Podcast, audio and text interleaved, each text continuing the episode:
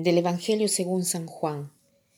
En aquel tiempo algunos de entre la gente que habían oído los discursos de Jesús decían, Este es de verdad el profeta. Otros decían, Este es el Mesías. Pero otros decían, ¿es que de Galilea va a venir el Mesías? ¿No dice la Escritura que el Mesías vendrá del linaje de David y de Belén, el pueblo de David? Y así surgió entre la gente una discordia por su causa. Algunos querían agarrarlo, pero nadie le puso mano encima. Los guardias del templo acudieron a los sumos sacerdotes y fariseos, y éstos le dijeron, ¿Por qué no lo habéis traído? Los guardias respondieron, Jamás ha hablado nadie como ese hombre. Los fariseos le replicaron, ¿y también vosotros os habéis dejado embaucar? ¿Hay algún jefe o fariseo que haya creído en él?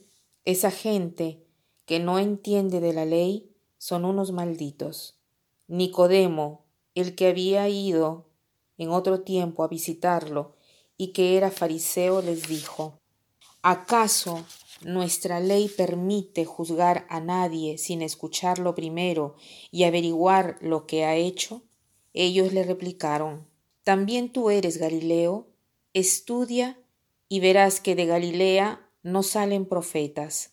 Y se volvieron cada uno a su casa. Leyendo este pasaje, he recordado cómo hoy existen diversas opiniones en cuanto a Jesús.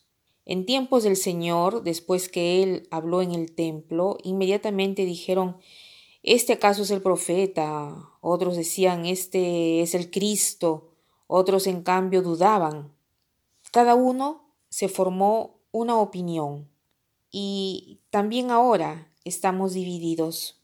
Hay quienes creen en Jesús abiertamente, con gran convicción. Hay quienes, en cambio, dudan de su divinidad.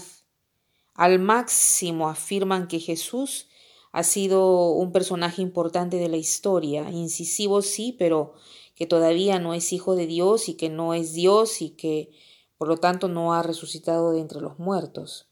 Otros, en cambio, no creen absolutamente en la persona de Jesucristo y ponen incluso en duda su existencia histórica.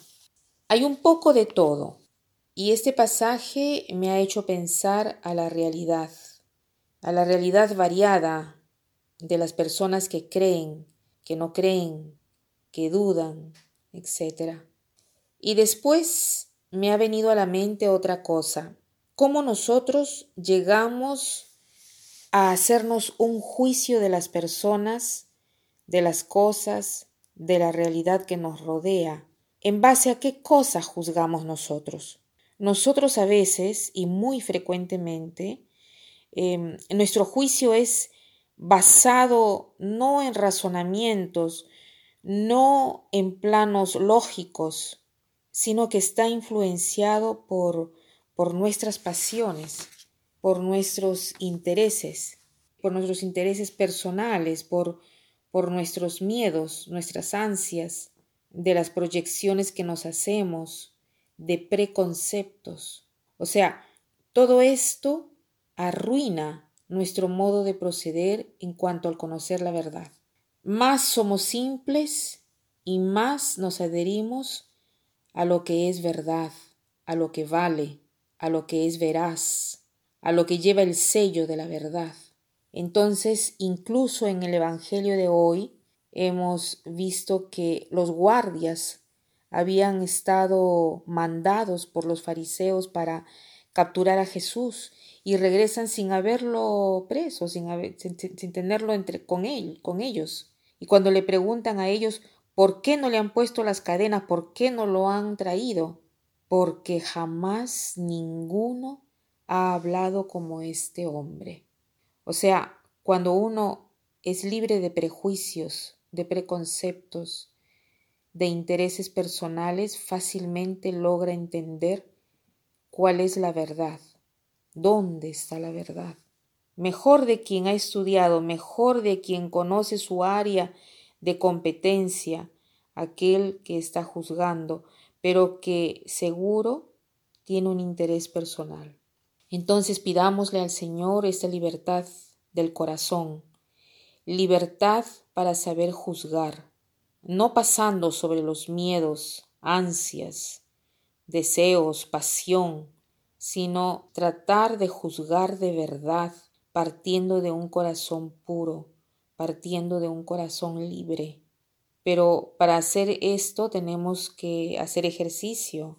Por ejemplo, cuando durante el día Estamos por decir juicios que sabemos que no son juicios, sino prejuicios, o sea, críticas sin juicio.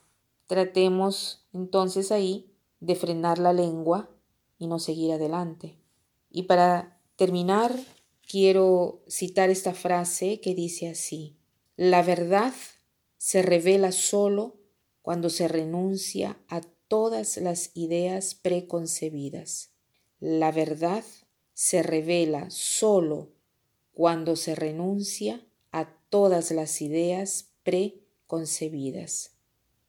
Que pasen un buen día.